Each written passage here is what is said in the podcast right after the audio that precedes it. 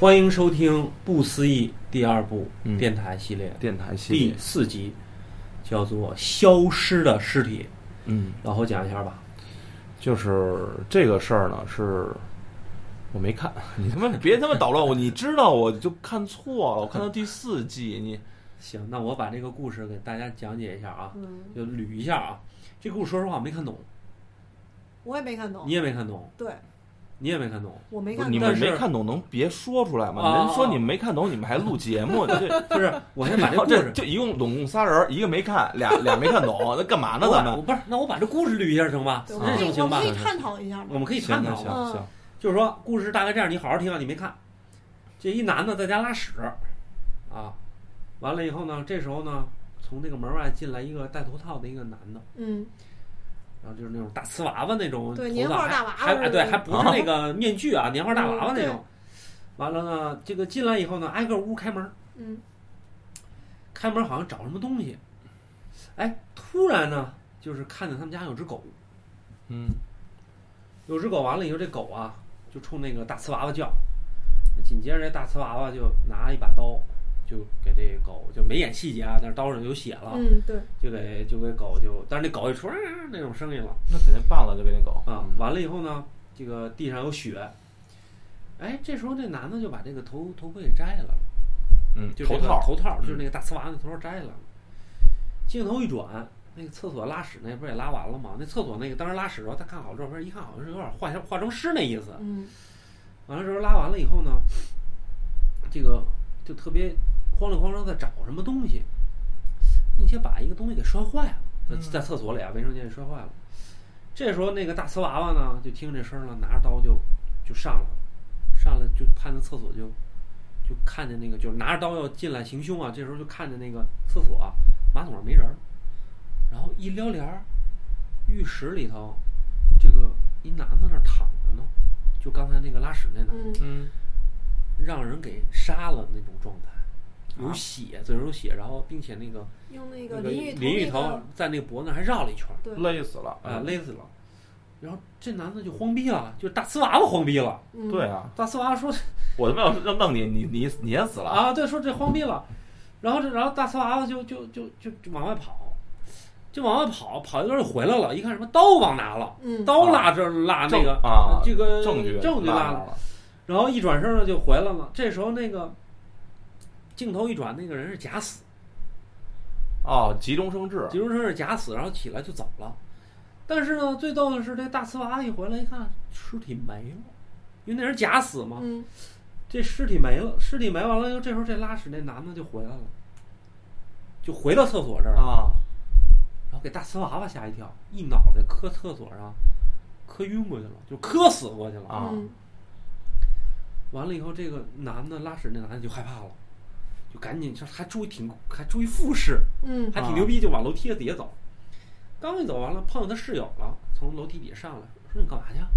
男的说报警，报警，报警，死人了，死人了，赶紧报警。嗯报什么警啊？那男的，厕所，厕所，刚才有一男死了。然后那上来楼梯上来那室友说走过去给你看一眼，然后一开厕所门儿，尸体没了。啊，尸体就没有了。完了，后来紧接着又出一镜头，对吧？嗯然后那个大瓷娃娃又在门厅里出现了，嗯，然后故事就结束了，就这么一个故那事，大瓷娃娃也装死呗，就是这么一个故事。嗯，你说这个故事恐怖点在哪儿？那互相吓唬呀，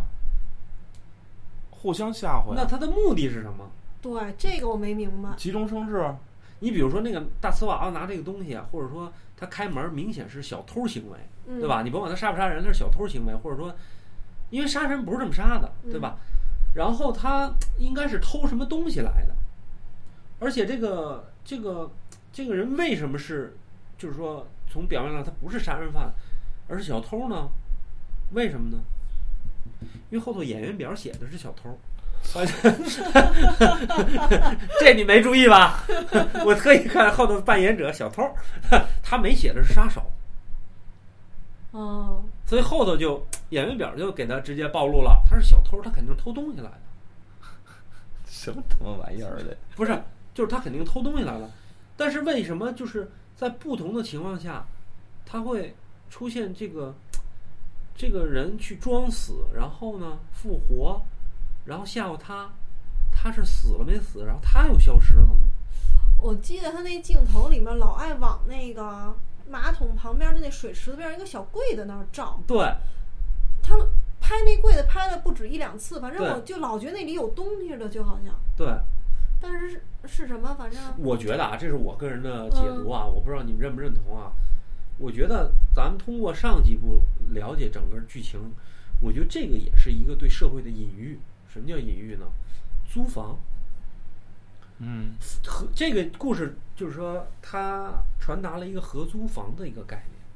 怎么叫合租房？为什么呢？？就是说我们是一个，比如说家是什么概念？家是一个避风港，对吧？嗯但是很多人来到北上广深这种大城市，北漂，嗯他，不可能去买房，嗯他去租房，但是呢，这种大城市租房很贵，他对可能就采用一个合租房的方式。嗯所以我觉得那个大瓷娃娃这个形象，包括所有人对这个事儿都，比如说最简单的，他要去报警，那个人为什么不让他报，对吧？嗯或者说我们碰见了某些人，为什么不惊不奇怪？就是说，很简单，在这个你所谓的这个房间是你的空间的情况下，但是隔壁的屋子你可能一概不知他是什么人。也就是说，我们举个例子，我们在一个合租房的这个房屋里头，嗯你把门关上是你的世界，你把门开开，虽然你们也是住在一个封闭的环境里头，但是你对外边住的这些人一无所知。嗯对，嗯嗯，你觉得有没有这种隐喻？这个也就是说什么呢？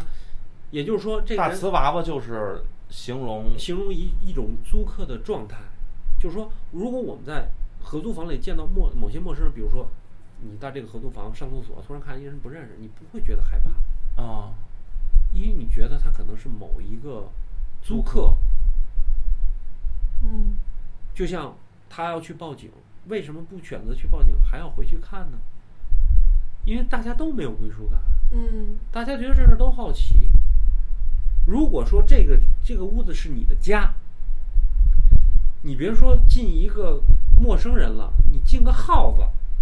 你都会很惊奇、很很惊吓，因为什么呢？这是你的土地，你的领地，进来任何东西都不属于你。对嗯但是我觉得这故事就是隐喻这种现在都是合租房的这么一个状态，这是我的个人解读。但是如果他想是合租房的话，那不存在大瓷娃娃，我的意思是，大瓷娃娃是一种因为表面看起来你不了解，但是他把因为故事很讲的讲的很简单，大瓷娃最后把面具摘了，对你还是不认识他。而且一种隐喻叫什么呢？消失的尸体。所谓的消失，就是说，今天这个租客在这儿住，明天你可能他就不在这儿了。他是死是活你也不知道，所以在他在你的这个人生中，他就是消失了。哦，这是我的个人解读，因为我觉得从这个角度来讲，才能就是说把这个故事讲通。那也就是第二季它并不光是像第一季为了吓唬你，对，我觉得第二集有很他多作者有他有想法，导演有自己的想法，就是我、啊我个人认为，我不知道欧丁丁当时拍的时候是不是这么一个想法，这么一个概念。啊所以我觉得就是有的时候，像这种就是既陌生又熟悉的地方，反而造成一种反差。哦，这是你的意思。你觉得我这么解释有道理吗？嗯，我觉得如果说是想是解释成这种房客陌生人的关系的话，嗯其实没有必要出现戴大头娃娃，嗯因为他阐述的是你甭管什么样，你都是不认识的，嗯，对吧？你你宁可就是说你上来就不戴大头娃娃，不是，我是你还是没理解我的意思，就是比如说我们举个很简单的例子，咱俩都是房客，第一次我见你面儿，我们互相都戴着娃娃的面具。戴着面具，当我们熟悉以后，娃娃面具摘了以后，能露出真真正的自己的脸以后，啊，对于旁观者来讲，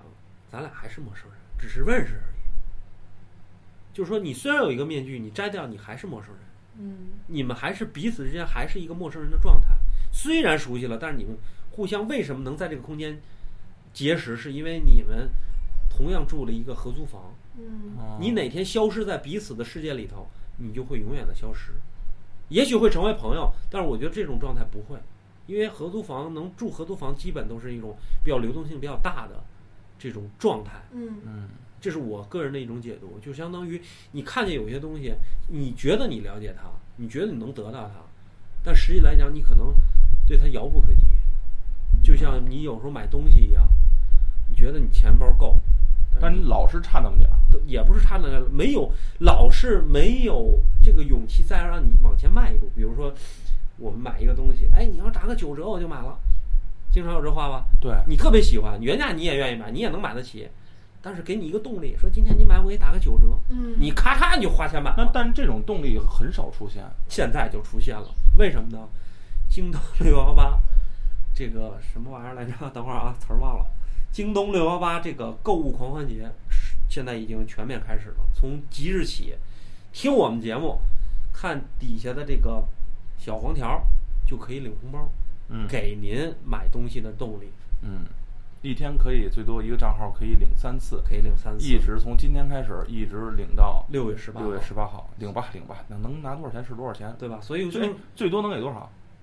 最大的红包是幺八六幺八，行吧，看看大家运气怎么样。啊，嗯如果真是咱听友得了这个六幺八六幺八这事儿，我估计也不会跟咱说啊。说一声吧，让咱也高兴高兴，沾沾喜气儿。